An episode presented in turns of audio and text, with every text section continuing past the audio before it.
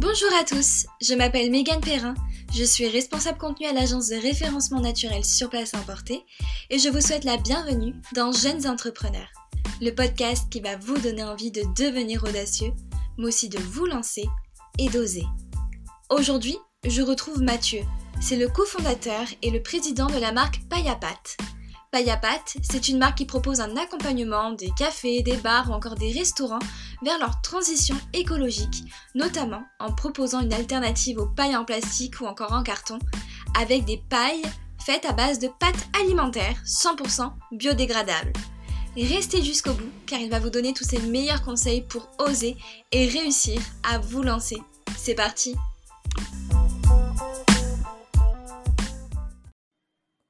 Bonjour Mathieu. Bonjour Megan. Comment tu vas? Bah très bien, merci et toi? Eh bien ça va, merci d'être ici, ça me fait très plaisir de te recevoir. Merci à toi. Alors, euh, mais si tu veux, pour commencer, je t'invite à te présenter euh, rapidement, donc avec euh, ton animal totem notamment, et puis à me présenter un peu ton parcours, tout, tout, ce qui a fait comment tu es devenu entrepreneur et comme ça après on, devient, on détaillera ton projet si ça te dit. Alors, euh, donc moi je m'appelle Mathieu Laurençon, je suis président chez, chez Payapat SAS, une marque qui accompagne les établissements des cafés, hôtels, restaurants dans leur transition écologique en proposant notamment plusieurs solutions et notamment des pailles en, pâte alimentaire. Et donc, mon animal totem, bah, c'est le, tigre. C'est vrai que c'est un animal qui m'inspire beaucoup et dans lequel je me reconnais par, voilà, par son, à la fois son calme, mais aussi son, son agressivité de temps en temps, et aussi son côté discret qu'on a souvent du mal à l'apercevoir. Euh, je trouve que c'est voilà, c'est un petit peu ce qui, ce qui me représente. Ok, Super. Et donc, au niveau un peu de, ton parcours scolaire, qu'est-ce que tu as fait comme études avant de, de faire Payapat Alors, j'ai fait, donc dans un premier temps, j'ai fait un bac scientifique. À l'époque, il y avait encore le bac scientifique.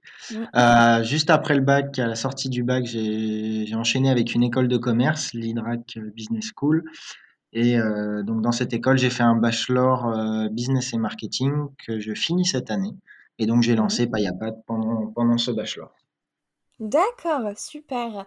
Et donc, est-ce que tu peux nous en dire un petit peu plus sur Payapat, sur eh son, développement, sur comment tu t'es lancé, comment l'idée t'est venue, un peu, nous parler un peu de tout ça, de la genèse? Alors, au niveau de, de l'idée, c'est une anecdote qui est assez rigolote. C'était un, samedi soir où des amis voulaient qu'on sorte dans un nouveau bar qui venait d'ouvrir vers chez moi. Et j'avais vraiment pas envie de sortir ce soir-là. J'avais pas, voilà, j'avais pas, j'étais pas très motivé et on m'a poussé à y aller. Et on a bien fait parce que du coup, en arrivant dans ce bar, j'ai découvert des, des, pailles en pâte. C'était en 2018. Euh, la loi d'interdiction du plastique à usage unique n'était pas encore, euh, n'était pas encore prononcée. Et là, je découvre, euh, voilà, des, des, pailles en pâte. Je trouve ça très original, très surprenant. Et on m'explique que voilà, c'est pour un côté écologique, euh, que c'est pour supprimer les pailles en plastique. Et je trouve l'idée super, mais le barman me dit qu'il voilà, il a du mal à s'approvisionner. Et quelques mois plus tard, je suis dans mon canapé en train de scroller sur Facebook et je, je, tombe sur un article qui dit que les pailles en plastique vont être supprimées. Et là, on a deux fils qui se connectent dans mon cerveau et, qui, mmh. et là, je me dis, bah, il y a peut-être quelque chose à tenter. Euh, et puis, je me suis renseigné pendant trois ou quatre mois, je me suis renseigné, j'avais beaucoup de temps euh, dans mes études et déjà je réfléchissais un petit peu à, quelques aventures entrepreneuriales qui auraient pu se lancer, qui ne se sont pas lancées. Mmh. Et j'ai trouvé du coup cette idée de, paille très originale. Et en 3-4 mois, oui, j'avais, j'avais mon business model, j'avais un petit peu ma, stratégie et donc je commandais le, le premier stock avec une auto-entreprise au début pour limiter un petit peu les risques. Et donc, euh, une fois le stock réceptionné, bah, j'allais euh, tout simplement, je passais mes week-ends dans les bars à essayer de, de démarcher, de, de, de proposer mon produit.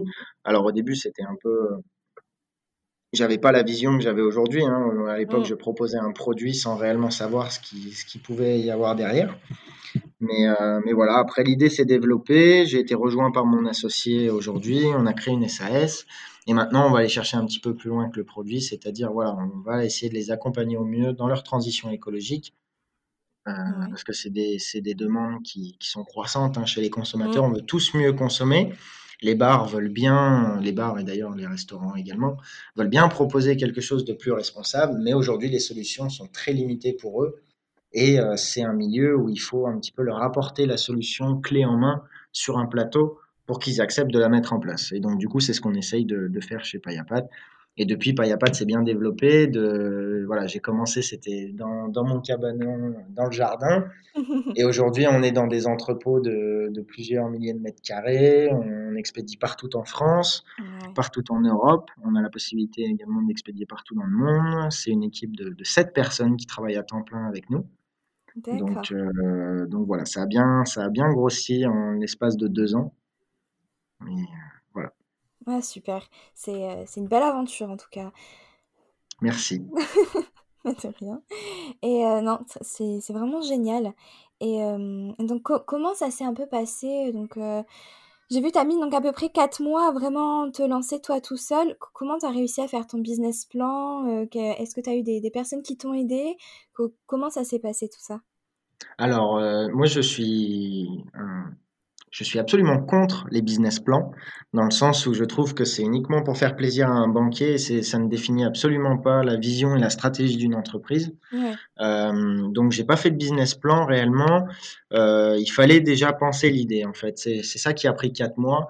C'est qu'il fallait, euh, il fallait voir comment, euh, déjà, comment le produit allait être accepté sur le marché. Euh, c'est-à-dire qu'il fallait pas se lancer euh, si personne n'était prêt à l'acheter. Et, euh, et, ensuite, ça a été de, de vraiment définir, voilà, est-ce que j'y vais réellement? Parce qu'à l'époque, j'avais 18 ans. Qu'est-ce que j'ai à faire concrètement? Qu'est-ce qu'il va falloir que je gère? Il y a toute la partie émergée de l'iceberg où on voit, où on voit voilà, la prospection commerciale, le compte Instagram, mais en dessous, on a, on a des choses qu'on ne voit pas tant qu'on ne s'est pas lancé. Euh, qui sont euh, bah, comment gérer mon stock, comment euh, comment gérer mes, mes, coûts, comment gérer mes dépenses et surtout comment voilà, déclarer après tous ces impôts en auto-entreprise.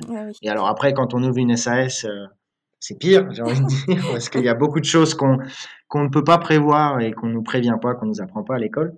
Et donc du coup, pour me faire un petit peu accompagner pour l'auto-entreprise, j'ai eu la chance d'être suivi par par ma mère qui a été chef d'entreprise pendant longtemps. Donc du coup, elle m'a donné beaucoup de, beaucoup de conseils sur euh, comment s'organiser, calculer son coût de revient, euh, définir son prix, euh, avoir un discours commercial. Ça, je l'avais un petit peu appris à l'école, mais c'est vrai que du coup, bah, là, on passe sur un exercice pratique mmh. où on a de l'argent en jeu. Donc il y a toujours un petit stress. Mais, euh, mais voilà, j'ai pu être accompagné beaucoup par, par ma mère et puis après beaucoup aussi par mon école. J'étais très demandeur d'informations auprès de mes professeurs. Mmh. Euh, J'allais chercher un petit peu plus loin que les cours qu'on nous donnait. Je posais beaucoup de questions et je posais beaucoup de questions du coup qui étaient orientées sur mon activité ou sur ma future activité euh, pour que ça me serve euh, au maximum. D'accord. C'est bien en tout cas que, que tu aies pu avoir euh, bah, ta maman qui t'a aidé là-dedans, qui, qui avait de l'expérience, c'est vraiment, vraiment cool. C'est ça. Après, après, on peut demander, euh, enfin, j'ai demandé aussi des conseils à, d'autres entrepreneurs, euh, pas forcément que, que ma famille, hein, parce qu'on n'a pas tous euh, la chance d'avoir des parents qui ont été chefs d'entreprise. Mais voilà, j'ai pas hésité en fait à poser des questions, à, aller, à être curieux auprès des autres, à beaucoup écouter. Il faut beaucoup écouter des entrepreneurs. Euh, j'étais, je lisais pas du tout à l'époque, et on m'a offert un livre d'Alexandre Mars qui s'appelle euh, Ose. Euh, mmh. tout le monde peut devenir entrepreneur, et je trouvais que en fait, rien que dans ce livre, on avait énormément d'informations sur la vision qu'il faut adopter, à la fois sur une stratégie globale, mais aussi sur des petites choses. Et, et c'est un livre qui m'a beaucoup inspiré après pour la SAS. Donc voilà, il faut être curieux, il faut aller chercher l'information. Et il ne faut pas hésiter à, poser des questions à des gens qui peuvent nous apporter, cette information. Oui, bien sûr, ouais, tout à fait. Et, et donc après tout ça, après avoir un peu, donc voir au niveau de l'offre et de la demande et comment tu as pu créer, comment tu as créé ton offre, et quelles sont les différentes étapes de peut-être de réflexion qui t'ont permis d'établir vraiment ton offre, exactement ce que tu souhaitais, ce que tu souhaitais faire? Alors nous, pour notre offre, on s'est beaucoup appuyé sur la, le besoin consommateur final, c'est-à-dire celui qui va aller dans le bar. Oui. On s'est pas forcément tourné. Au début, on était plus tourné sur le besoin du bar, mais très vite, en fait, j'ai changé d'axe pour me concentrer sur le besoin consommateur en partant du principe, alors la vision a évolué depuis, mais en partant du principe que ça allait être le consommateur notre premier commercial. C'est-à-dire que si on vendait, entre guillemets, sur les réseaux sociaux, euh, dans, lors de, de publicité ou autre, si on vendait le produit au consommateur, il allait vouloir le tester dans un de nos bars partenaires. Ouais. Et donc, on allait potentiellement apporter des nouveaux clients à ces bars partenaires, et c'était notre argument de vente. En plus des caractéristiques produits, on est sur une paille qui est beaucoup plus qualitative que celle en carton, Mm. beaucoup plus écologique, elle est comestible, elle est beaucoup plus originale. Donc, du coup, on avait tous ces arguments-là pour définir une offre euh, qui nous permettait d'arriver vers les bars en disant, bah voilà, aujourd'hui, avec une paille en pâte, vous n'allez pas seulement remplacer la paille plastique, mais vous allez investir sur potentiellement des nouveaux clients, fidéliser vos clients que vous avez actuellement parce que vous, répondez à leurs besoins de mieux consommer, de consommer plus responsable, de consommer plus écologique, Mm. de consommer plus naturel aussi. Et donc, on venait vraiment les aider là-dedans. Et c'est comme ça que j'ai pu, dans un premier temps, définir l'offre de paille à pâte. Euh, voilà, c'est aller chercher un petit peu plus loin que juste de l'achat-revente de produits, mais vraiment aller chercher euh, dans qu'est-ce que je vais apporter à mon client. Quelle va être en gros ma proposition de valeur auprès de ce client qui va faire que il va sortir euh, son chéquier pour acheter mes pailles. D'accord, ok, ouais. Ouais, c'est vrai que c'est du coup, c'est une bonne chose de s'être plus tourné côté consommateur que, euh, que vers les bars directement. C'est ça. Super intéressant, ouais, tout à fait. Et euh, donc après, côté un peu, un peu plus complexe, euh, l'envers du décor, tout ce qui a été bah, fournisseur, comment tu as pu créer euh, ces pailles, comment ça s'est passé, euh, notamment bah, tout ça, c'est vrai qu'on ne le voit pas. Euh, ça a dû être vraiment difficile à, savoir comment, qui contacter, les usines, tout ça. Je sais vraiment pas comment ça se passe. Je sais pas si, si tu peux nous en dire un petit peu plus sur ce point-là. Oui, alors après, au niveau de nous, notre premier sourcing fournisseur avant la SAS, la paille existait déjà. Euh, la pâte, pardon, existait déjà. Euh, Mm, elle était vendue en tant que, que pâte. Et donc, nous, on a juste détourné sa fonction. Le premier fournisseur, en fait, c'était voilà, acheter son produit, le reconditionner et après le livrer au bar. Aujourd'hui, on a, euh, on a voulu faire un nouveau sourcing euh, au début de la SAS. Et donc là, on, ils nous le conditionnaient pour nous, sous notre marque. Donc, c'était déjà tout conditionné. Et donc, pour les trouver, cela, bah, c'est pas plus compliqué que d'ouvrir Google et de taper, euh, de taper ce qu'on cherche. Et après, euh, dans un premier temps, à 18 ans, c'était très compliqué d'appeler des usines, et encore plus en anglais. Ah oui, des usines en Italie avec qui il fallait échanger en anglais euh, pour euh, bah voilà, euh, se mettre d'accord sur un prix, se mettre d'accord sur un conditionnement, mm, se mettre d'accord sur, sur tout ça. Mais voilà, il faut pas avoir peur, il faut, il faut tenter, il faut, il faut pousser des portes un petit peu. Et, euh, et c'est ce que j'ai fait, ça s'est très bien passé. Et voilà, ça, ça a été de la recherche sur Internet, ça a été la définition d'un cahier des charges pour la SAS après, euh, d'accord. quand on a fait le deuxième sourcing fournisseur, un cahier des charges de nos attentes, et donc peser un peu plus dans les négociations en fonction des quantités. Euh, pour donner un ordre d'idée, on a commencé euh, la SAS avec un million de pailles en stock, donc une première commande d'un million de pailles. Et Ah donc oui, c'est vrai, quand on arrive sur un producteur, même à 20 ans, ou à 19 ans, ou à 18, ou quand on est jeune, euh, voilà, quand on arrive avec des telles quantités et qu'on sait qu'on va les vendre et qu'on sait qu'on va recommander derrière, et ben ça met un peu plus en confiance les industriels parce qu'ils ils, ils- ils croient à une relation durable et, un- et à un client fidèle qu'ils vont avoir régulièrement. Et maintenant, on refait un nouveau sourcing fournisseur et là c'est un peu plus compliqué parce qu'on les essaie, on essaye de les intégrer, si tu veux, dans notre stratégie. C'est-à-dire qu'on essaye de co-construire ce produit, co-construire cette offre pour les impliquer un peu plus et pour, euh, pour, euh, voilà, pour, euh, pour pouvoir avoir un fournisseur fiable. Mais voilà, il faut pas avoir peur, il faut, il faut appeler, il faut envoyer des mails, Ouais. il faut aller chercher sur Google, il faut se faire un petit tableau Excel avec euh, tous les fournisseurs potentiels qu'on peut avoir mhm. et après, euh, après les contacter. D'accord, ok, très bien. Et, euh, et donc pour toute cette gestion des stocks, au tout début, donc, tu, tu les gardais où, tout, bah, tout, tout- tout le stock en fait? Est-ce que tu avais un, un petit entrepôt avant ou? Alors au, dé- au début, j'étais vraiment, voilà, comme je t'ai dit, dans, dans un cabanon de jardin. Ouais, euh, parce que c'était sous, sous sachet alimentaire, donc il n'y avait pas de souci. Il fallait juste les conserver dans un endroit à la- à l'abri de l'humidité et du soleil. Donc ça allait très bien. Mais après, dans notre développement avec la SAS, euh, c'est vrai qu'on a été obligé, vu les quantités, de vite passer un entrepôt, un logisticien qui allait préparer les commandes, un logisticien transporteur, en plus, on a eu la chance de trouver ça, donc il prépare les commandes et en plus, il gère la livraison. Ok. Mais euh, au début, voilà, c'est un petit. Au début, il faut pas avoir peur de commencer avec le système D. Il faut être Mm. conscient que ce système D ne pourra pas euh, perdurer si on veut développer une société. Mais au début, il faut vraiment limiter les coûts. Donc, ça passe par euh, stocker soit dans sa chambre, soit dans son garage. Voilà, limiter les coûts au maximum, mais rester conscient que ça peut pas durer et que si on vise à développer son activité, il faut déjà anticiper des solutions beaucoup plus automatisées grâce à un logisticien et un transporteur. Mais pour commencer, il faut pas avoir peur que dans une chambre, euh, voilà, on, on- est beaucoup à avoir commencé dans une chambre, Mhm. et ben, bah, ça marche bien. Ça peut sauver euh, les premiers mois. Oui, bien sûr, oui, tout à fait. Et, euh, et après, donc pour, pour te lancer, euh, pour tes premiers achats, euh, je sais pas trop si tu peux un peu détailler, mais est-ce que tu as eu de toi-même un apport ou alors je sais que beaucoup ont, ont fait des concours de, de, de start-up et donc ont eu un peu, un peu des fonds là-dessus pour faire leur première commande? Comment ça s'est passé pour toi? Alors, au début, quand j'étais tout seul, j'étais pas du tout tourné sur les concours de, de start-up, Ouais, pour la simple et bonne raison qu'en fait, je voyais cette activité entrepreneuriale comme une formation en plus. Euh, je m'explique. L'argent, euh, j'avais travaillé beaucoup d'été, donc j'avais beaucoup d'argent de côté. Enfin, beaucoup, ouais, non, mais j'avais de l'argent de côté. Et cet argent de côté, je me suis dit, bah voilà, aujourd'hui, il dort sur un compte, ouais, euh, un livret A avec un taux de rendement à 0,5. Euh, qu'est-ce que je peux en faire pour rentabiliser un peu plus que 0,5%? Donc, je me suis dit, voilà, c'est 3000 euros. Je suis parti avec 3000 euros, moi, je cache pas. Je suis parti avec 3000 euros dans mon auto-entreprise pour acheter les stocks, pour acheter euh, voilà, tout, tout ce dont j'avais besoin et avoir un petit peu de trésorerie. Bah, ces 3000 euros-là, pour moi, ils étaient perdus. C'est-à-dire que je payais une formation, pour moi, à ouais, 3000 euros. Et donc maintenant, c'était moi qui créais ma propre formation. C'est-à-dire que j'allais me former tout seul. Et ces 3000 euros, j'allais jamais les revoir.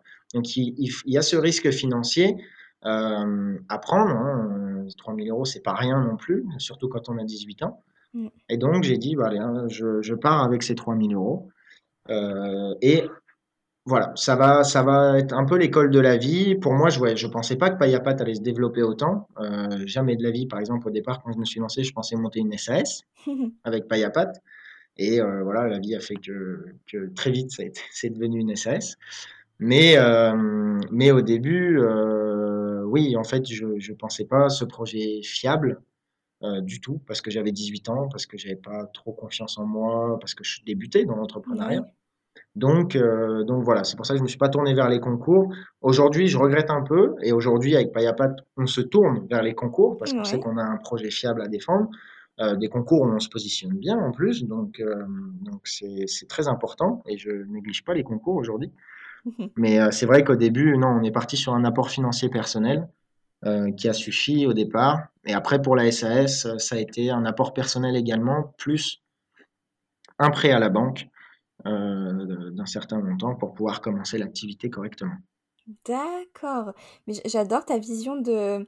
Mais en fait, vraiment de toi, d'a- d'avoir mis cet argent pour t'auto-former. Je trouve ça... Enfin, je trouve que c'est une super bonne vision de la chose. C'est c'est ça. En fait, je, je payais déjà une école de commerce à 9-10 000 euros l'année. Ouais, J'apprenais des choses, hein. Mais je me suis dit, là, ces 3 000 euros-là, euh, que je vais investir dans une formation de l'école de la vie un petit peu, Mm, eh ben, je pense qu'ils vont m'apporter beaucoup plus qu'une école. Non pas que les écoles n'apportent pas euh, des choses, mais là, j'allais vraiment apprendre sur le terrain. J'allais vraiment apprendre par moi-même. J'allais faire des erreurs. Je voulais faire un maximum d'erreurs. Et il faut pas avoir peur de faire des erreurs. Les, erreurs et l'échec est très mal vu en France, mm, mais, mais c'est le plus important. Et j'ai fait énormément d'erreurs dans mon auto-entreprise qui m'ont permis, dans la SAS, de pas les faire. Et donc, quand on va, entre guillemets, mettre beaucoup plus d'argent dans la machine, quand on fait une erreur avec une auto-entreprise avec 3000 euros de départ, on perd 500 euros, 1000 euros. Si jamais j'avais fait la même erreur dans une SAS, j'aurais pu perdre 5000, 10 000 euros. Et donc, c'est pas pareil. Et donc, ça a été vraiment une formation en disant, bah voilà, je vais faire le maximum d'erreurs, je vais faire le plus d'erreurs possible que je peux, parce que je suis débutant, parce que j'apprends. Et ces 3000 euros vont financer ces erreurs, entre guillemets. C'est bizarre dit comme ça, mais ouais, ces mais... 3000 euros vont financer ces erreurs pour que je puisse plus jamais les faire derrière. Ouais, ouais, c'est vraiment super. Je trouve que c'est... Je trouve que tu as vraiment bien fait de, de faire ça. Je trouve que c'est très intéressant. Après, voilà, on peut partir avec 3000 euros comme on peut partir avec 500 euros sur Oui. certaines activités. hein. Moi, c'est parce que j'avais besoin d'un stock. Je pense aujourd'hui qu'on peut monter une entreprise avec 500 euros euh, si on est dans le service, par exemple, si on est, euh, si on est dans des choses qui nécessitent pas un gros apport financier, il faut, voilà, il faut se lancer. Après, il faut rester conscient. euh, et je pense qu'il faut partir dans cette optique-là de se dire que cet argent, il est perdu. On ne le reverra plus. On Ouais. espère le revoir, on espère, on espère même en revoir plus. Mais cet argent, il est perdu et que quand on, on met l'apport financier dans la société, il faut se dire que voilà, on le reverra plus et qu'il faut pas s'attendre à le revoir. Il faut être prêt à faire ce sacrifice. Parce que sinon, après, on va courir après l'argent. Dès qu'on va faire une erreur, on va dire Oh là là, j'ai perdu 500 euros. Non, ces 500 euros, normalement, tu les as déjà perdus quand tu les as mis dans ton auto-entreprise. Ouais, ouais, tout à fait. Ouais, c'est super en tout cas. Et, euh, du coup, toi après, euh, comment tu as fait un peu ce, tremplin de d'être auto-entrepreneur à créer cette, cette SAS? Co- comment ça s'est passé tout ça? Alors, ça s'est passé que j'ai rencontré mon, mon associé, euh, Romain Clair, Mhm. qui, euh, qui est venu me contacter un jour sur LinkedIn. On s'était déjà rencontré une première fois, on avait bu un verre entre deux entrepreneurs pour échanger un petit peu de nos activités. Lui avait déjà une agence de communication qui fonctionnait très bien, qui avait déjà trois ans d'existence, qui faisait du chiffre, qui avait embauché, donc tout se passait bien. Et moi, j'étais vraiment voilà, un petit entrepreneur à côté Mhm. de lui. Et il m'avait contacté un soir sur, euh, sur LinkedIn et il m'avait dit, bah voilà, est-ce que ça te dirait qu'on aille boire un verre ensemble? J'aimerais me lancer dans une nouvelle entre- aventure entrepreneuriale avec Payaplat, avec toi, et j'aimerais qu'on construise quelque chose de plus gros. Et donc, euh, honnêtement, s'il n'avait pas été là, de moi-même, euh, jamais je me serais lancé en SAS parce que ça fait peur, parce qu'on Ouais. se dit que qu'on n'est pas prêt, que c'est quand même beaucoup plus de responsabilités, c'est beaucoup plus d'argent investi, euh, c'est un modèle euh, économique qui va changer et c'est viser beaucoup plus gros. Et Mm. quand on a 19 ans et qu'on est tout seul, se dire qu'on va viser beaucoup plus gros alors qu'on pense qu'on n'a aucune légitimité, alors même si on a déjà travaillé, hein, mais Ouais. qu'on n'a aucune légitimité sur, sur, euh, pour faire plus gros, bah, c'est très compliqué. Donc moi j'ai eu la chance de l'avoir lui et qui m'a un petit peu poussé à voir plus gros. Et en fait, à partir du moment où on a décidé de monter une SAS tous les deux, la peur s'est estompée parce que je savais que voilà, j'allais pas avoir tout le poids sur mes épaules, Ouais. il allait avoir aussi un poids sur les siennes et que on allait euh, voilà, on allait être deux dans l'aventure, on allait avoir deux visions, on allait être deux cerveaux à réfléchir dessus.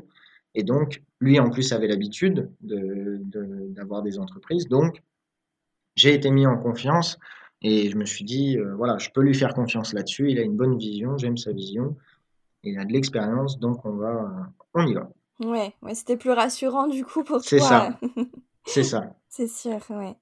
Et, euh, et donc après, vous êtes là actuellement 7, c'est ça? Tu as une équipe de 7 personnes. C'est ça. On Ouais. est, on est sept, donc il y a les, les deux fondateurs, Ouais. deux alternants, un stagiaire en ce moment et deux personnes sur la communication en freelance. D'accord, super. Et euh, ça s'est passé comment pour, euh, bah, pour, pour le recrutement euh, co- comment tu t'en, comment tu t'en es, euh, bah, comment t'as fait pour, euh, pour recruter tout ça? Dès, dès le moment en fait où tu avais ce, ce statut de SAS, ça a été beaucoup plus simple après voilà, de recruter des gens. Tu as posté des offres sur, euh, sur LinkedIn, je sais pas comment, comment tu t'en, comment t'as fait. Alors, oui, une fois qu'on est en SAS, c'est sûr que pour recruter ne serait-ce qu'un, alors un stagiaire en auto-entreprise, on peut le recruter, hein. D'accord. Mais euh, souvent, on n'a pas réellement le besoin, et puis c'est pas, c'est pas très vendeur, en fait, si tu veux, d'arriver dans une structure qui, en fait, n'en est pas une, hein, parce que auto-entrepreneur, c'est juste autoriser quelqu'un à faire une activité, mais il est tout seul. Donc, euh, je, je suis même pas sûr, en fait, qu'un stagiaire peut être embauché par une auto-entreprise, mais bon, passons. Et dans la, dans la SAS, euh, tout simplement, on a commencé par des stagiaires au début de notre activité. Alors nous, il faut savoir qu'on a reçu notre premier stock avec la SAS la première semaine du premier confinement. Ah. Donc là où tous les bars, restaurants étaient fermés, on avait déjà embauché des stagiaires parce qu'on s'attendait pas à ce Oh nouveau là. confinement. On a quand même, euh, on a, on a quand même gardé les stagiaires parce que voilà, c'était deux mois. Et puis on s'était engagé auprès d'eux pour leur fournir une formation. Donc on leur fournit une formation et une expérience professionnelle. Et après, quand l'été s'est reparti et que la réouverture des bars a, a eu lieu, on s'est retrouvé face à un pic d'activité et c'est là où je me suis rendu compte et c'est là où on s'est rendu compte que à deux, avec les ambitions qu'on avait, ça n'allait pas suffire et donc il fallait qu'on embauche. Et donc tout simplement en juillet, je crois, on a posté une offre sur LinkedIn On a reçu 93 candidatures Ah euh, qu'on a, qu'on a toutes regardées, bien évidemment. Euh, et c'est là, c'est ce jour-là où j'ai compris qu'un CV se lisait en 10 secondes. Et encore, je crois que j'arrivais à le faire en moins. Et donc, de ces candidatures, on a sorti six candidats qu'on voulait rencontrer. Et donc, les six, on, les a, on a passé des entretiens. C'est toujours un petit peu euh, impressionnant, même pour nous, parce que c'était les premiers entretiens qu'on faisait passer. Eh oui. Euh, c'était pour, pour une alternance, donc on allait s'engager avec la personne sur un an. Euh, donc, euh, donc voilà, il y avait le stress de, de se louper, ça s'est très bien passé. Super. Et, euh, et, euh, et donc du coup, euh, du coup voilà, ça fait, ça fait un peu bizarre de passer de l'autre côté, parce que j'ai fait des entretiens d'embauche pour des stages. Et là, de, de mener l'entretien et, et de devoir faire un choix, c'est, une belle expérience, je trouve. Ça apprend, ça apprend vite. En fait, c'est, c'est, je m'étais pas trompé au début en me lançant. C'est une école de la vie où on apprend tout super vite euh, et de, de, de, de, la bonne, de la meilleure des façons, j'ai envie de dire. Parce Ouais. qu'on est plongé dans le bain et euh, soit on nage, soit on coule un petit peu. C'est ça. D'accord. Et, euh, et donc tu parlais un peu du, du Covid. Et, euh, je, je voulais savoir donc, du coup comment ça s'est un peu passé, euh, comment comment vous avez pu y faire face? Parce que c'est vrai, bah, ça a été dommage en fait des, des, des moments où il y avait des stagiaires, tout ça, ça a un peu mis, mis le stop. Euh, co- comment comment vous en êtes un peu sorti? Alors, au, au premier confinement, c'est vrai que ça a été un, un coup de massue parce qu'on démarrait notre activité. Enfin, ça a été un coup de massue, je pense, pour tout le monde. hein. Ouais, oui. Mais nous, encore plus, on démarrait notre activité, on avait un prêt à la banque, il fallait qu'on commence déjà à rembourser. Mm. Donc, euh, il y avait cette pression-là. Mais après, très vite, au bout de 15 jours de confinement, on a dit, bon, ben voilà, le confinement, c'est une fatalité, les bars vont pas rester fermés indéfiniment, donc on va préparer la réouverture. Et donc, c'est ce qu'on a fait, et on s'est mis dans une optique de, voilà, c'est un obstacle sur notre parcours entrepreneurial, on va le traverser et tout va bien se passer. Et ça s'est bien passé. Ouais. Le deuxième confinement en octobre, c'était un peu plus compliqué parce que là, on a vu que notre produit plaisait, on a vu que ça pouvait marcher réellement à l'échelle nationale, on a vu que, que voilà, les, les clients étaient demandeurs. Donc, euh, donc, on avait de l'activité. Et là, pour le coup, le fait qu'on nous interdise de travailler alors qu'on avait la possibilité de se développer, Mm. c'était dur, c'était très dur. Et euh, notamment, là, on avait déjà recruté nos deux alternants qui travaillent sur la partie commerciale, un sur la partie commerciale française et une autre sur la partie commerciale internationale. Et donc là, euh, c'était très dur parce qu'il y avait à la fois le, le stress un petit peu de est-ce que la société allait tenir, est-ce que, euh, est-ce qu'on, oui. voilà, on était en pleine tempête. Et en même temps, il fallait garder un petit peu les, les troupes motivées pour, euh, si jamais ça repartait, bah voilà, il faut- fallait qu'on réponde présent. Bon, c'est pas reparti tout de suite, hein, ils nous ont laissé pas mal de temps, mais euh, il y avait à la fois le côté, euh, voilà, c'est du management, il fallait, euh, il fallait les rassurer de- dans le sens où ils n'allaient pas perdre leur emploi, ils n'allaient pas perdre euh, leur expérience, ils n'allaient pas perdre tout ça, et il fallait continuer à travailler en fait. Il fallait qu'on aille, qu'on continue à travailler, qu'on reste dans une optique et une dynamique de travail pour être prêt le jour où ça allait réouvrir. Et donc c'est ce qu'on a réussi à faire. Mais c'est vrai que d'un point de vue personnel, d'un point de vue d'un entrepreneur, là je parle euh, pour moi, c'est vrai que c'est très compliqué Mm. parce que du coup on a le, on doit encaisser son propre stress du confinement parce que en tant que, même en tant qu'humain, bah, c'est stressant. Eh. Il fallait encaisser le stress de la société euh, et il fallait encaisser le stress de nos employés parce que euh, voilà, ils étaient stressés, ce qu'on peut comprendre, et donc il fallait encaisser tout ça, et donc c'est beaucoup de poids sur les épaules, et c'est là où j'étais content qu'on soit deux, notamment. Mm. Et après, voilà, on voit ça comme des, comme des obstacles, et on se dit que si on arrive à sortir de, de tout ça, bah, ça peut que nous rendre plus forts. Et je pense que ces deux confinements ont fait grandir le projet à une vitesse folle, parce qu'on s'est retrouvé face à des problématiques très compliquées auxquelles on a su répondre. Et donc, ça a permis de nous développer. Donc, nous, on a vu ça un petit peu, j'ai pas envie de dire comme une opportunité, parce que ça nous a quand même bien freiné, mais comme un, encore une fois, comme une formation, comme un obstacle sur notre parcours et qu'on a su, euh, qu'on a su gérer, quoi. Ouais, bien sûr. Non, mais je, je souhaite en tout cas que le meilleur pour vous, là, avec ce relancement de, des bars et des Ouais, restaurants, cette réouverture. merci. Ah, J'espère qu'on va pas avoir un, un troisième. Oh non, non, ouais, espérons pas. Ah oui, non, quand même. Super. Et, euh, et j'avais pensé, du coup, euh, donc, tout ce qui était, euh, voilà, euh, le côté commercial. euh, Donc, je t'ai dit qu'il y avait un alternant pour le, le, côté commerce en France et un autre pour le côté commercial à l'étranger. donc voilà, je voulais savoir comment vous avez pu vous développer à l'étranger. Donc ça, ça va être plus être le travail aussi de, de l'alternant, mais bon, tu, je suppose que vous l'avez formé. Donc comment ça s'est un peu passé tout ça?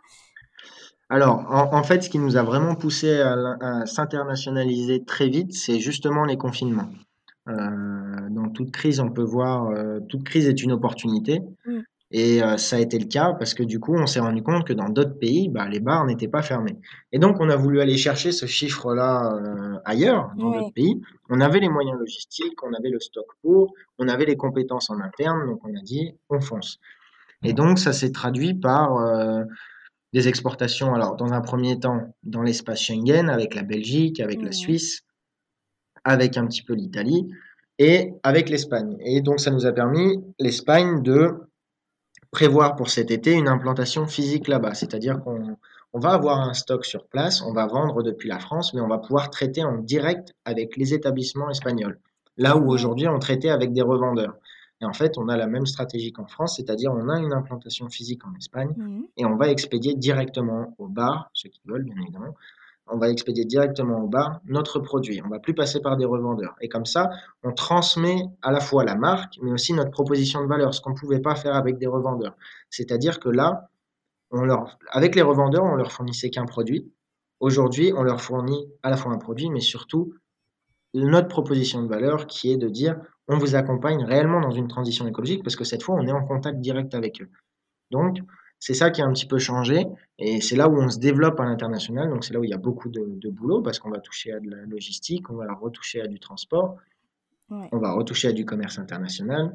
On ne vend pas pareil en Espagne que ce qu'on vend en France. Donc, voilà, c'est ça un petit peu euh, toute l'internationalisation de à et à terme, et on est en train de négocier voilà, d'autres contrats, que ce soit pour l'île Maurice, que ce soit pour New York. Et donc, on essaye de se développer un petit peu comme ça. Là, ça sera des revendeurs, mais, euh, mais on essaye de se développer euh, comme ça à l'international, et donc ça s'organise. Il faut savoir repérer les opportunités. On ne fonce pas New York, ça n'a pas été un choix parce que c'est New York. C'est qu'on a eu une opportunité là-bas qui nous a fait dire, OK, on a analysé ça, on peut essayer d'aller là-bas. Donc, euh, donc voilà. D'accord, c'est super, c'est vraiment génial. Euh, et, donc après, bah, pour la communication, euh, donc vous, par exemple, je ne sais pas vraiment ce que vous utilisez, je crois que tu as dit Instagram tout à l'heure, si je ne me trompe pas. C'est ça. Ouais. vous avez plusieurs comptes, des comptes étrangers, vous avez qu'un compte français et alors, on, a, on est présent sur, euh, sur Instagram. Euh, on, fait, on, gère notre communication beaucoup sur les réseaux sociaux, mais on, a également, on est également beaucoup présent dans la presse. On a eu des articles sur France 3, euh, dans des magazines comme Hôtellerie, Restauration. enfin, on a eu des articles dans ces magazines-là. On a eu un article dans Capital et on a eu un passage télé à France 3. Donc, on communique aussi beaucoup grâce à la presse. Mm. Après, au niveau des réseaux sociaux, oui, on a un compte pour la France et un compte pour l'Espagne qu'on développe. Et à terme, si demain on s'implante à New York, il y aura un compte euh, pour les US. Et euh, l'idée, c'est vraiment de, démultiplier les comptes parce qu'on ne peut pas communiquer qu'en anglais. Parce que les Espagnols ont besoin d'une communication en espagnol. On ne pouvait pas tout mélanger. Donc, c'est pour ça qu'on développe des communications bien spécifiques pour chacun des pays. Il faut savoir euh, s'adapter au marché dans lequel on arrive. Oui, bien sûr, tout à fait. Bon, eh bien, je pense que c'est le moment de faire la petite pause anecdote. Allez, c'est parti, je lance le jingle.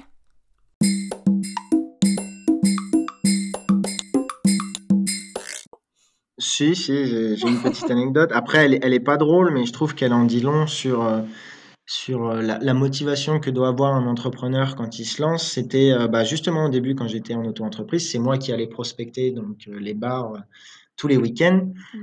Et, euh, et, un jour, voilà, j'ai prospecté dans un restaurant italien, donc euh, voilà, vraiment cœur de cible, euh, parce que en plus les pâtes sont italiennes, voilà. Ah et le patron était italien, et donc déjà je rentre, je me présente, je lui montre le produit, il fait une très belle remarque en disant oui, c'est des pâtes quoi? Bah oui, c'est le principe de la paille.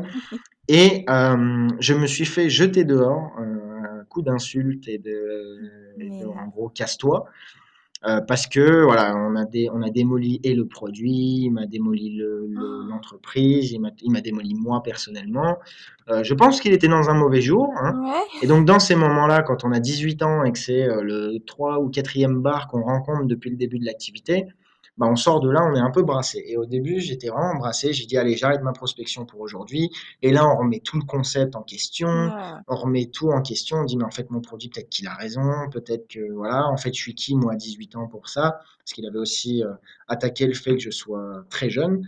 Hmm. Et donc, on remet tout en question. Et dans la voiture, en rentrant chez moi, je me dis, mais en fait, non.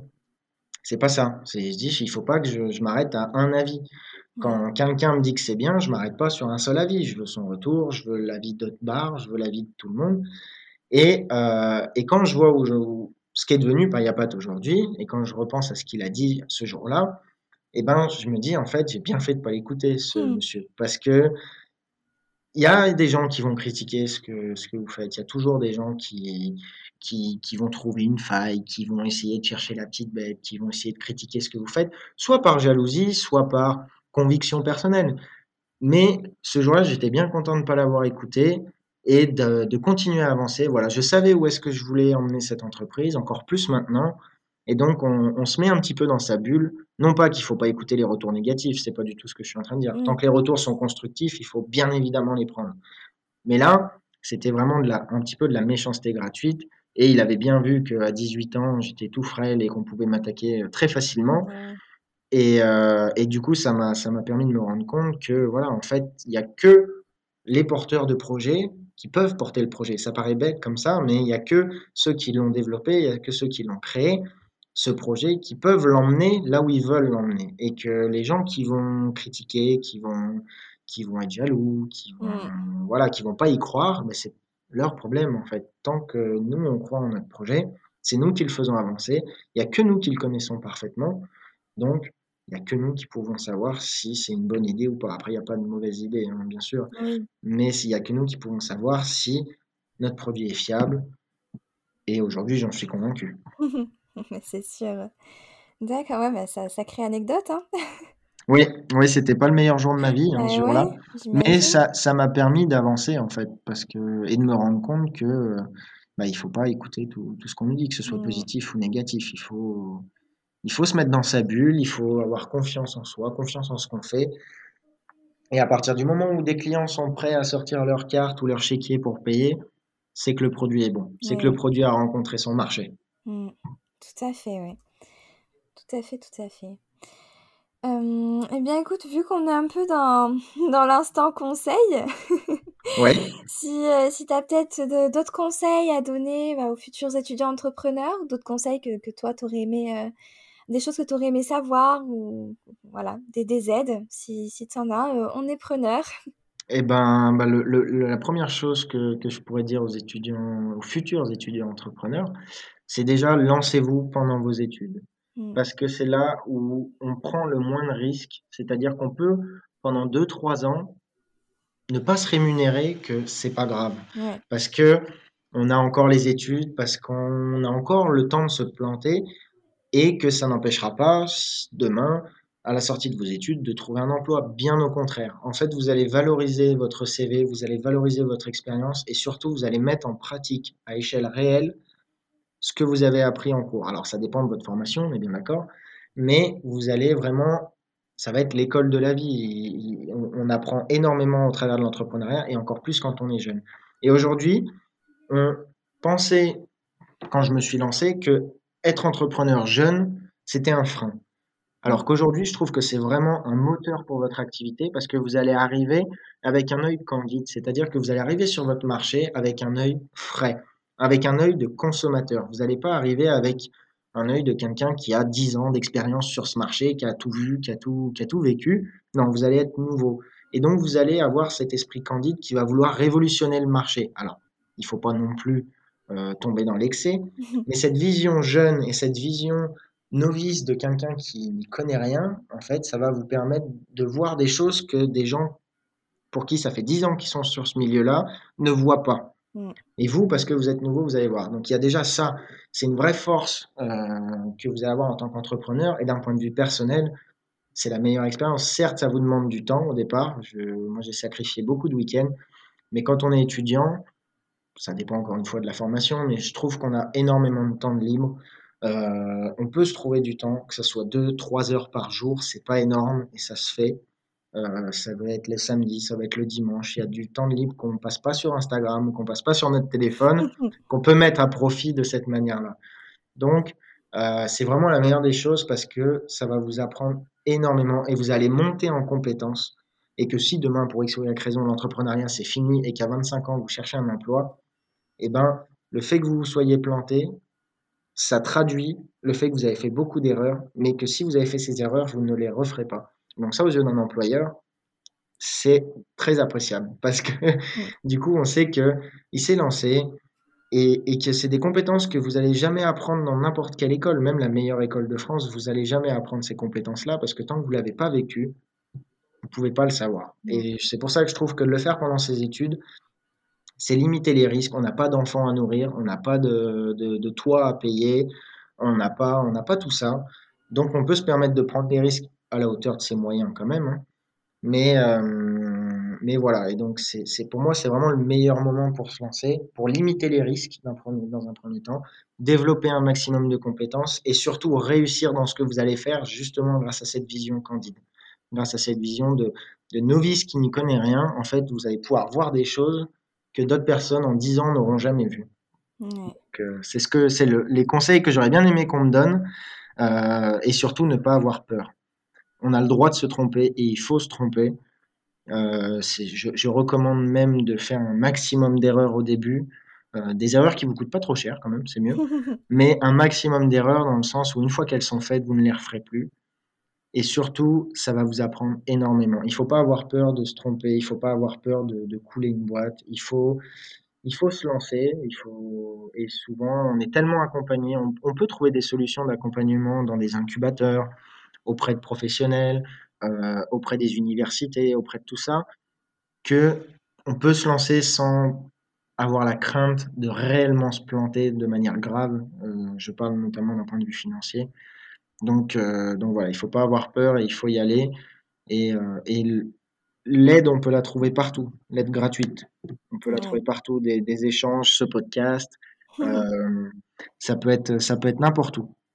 Et, et, toute aide est bonne à prendre. Il faut pas avoir peur. Ouais.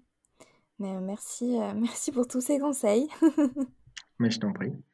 C'était très beau. Et à chaque fois, tout le monde fait des, de très beaux discours, en tout cas. C'est vrai? Oui. Bon, bah, tant mieux. Si je me suis bien débrouillée, tant mieux. oui, vraiment, vraiment super. C'était très intéressant et, et je pense que, euh, et j'espère en tout cas que ça va en aider euh, plus d'un à se lancer. Bah, j'espère aussi, j'espère aussi. Euh, c'est vraiment, c'est la meilleure chose qui ait pu m'arriver dans ma vie à l'heure d'aujourd'hui, c'est de m'être lancé et d'avoir sauté. C'est un saut l'élastique, hein, mais l'élastique vous rattrape toujours.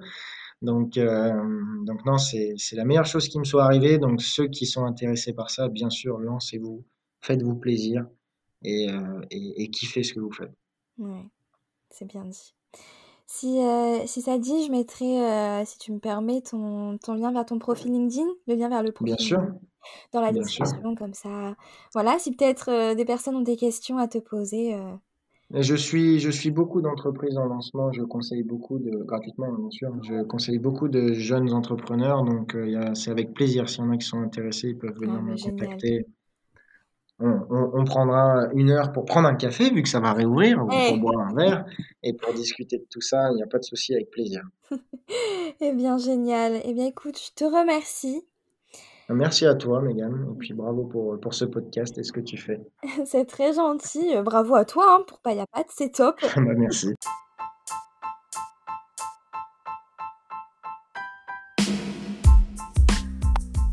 Merci à tous d'avoir écouté ce podcast et merci à Mathieu de m'avoir accordé de son temps.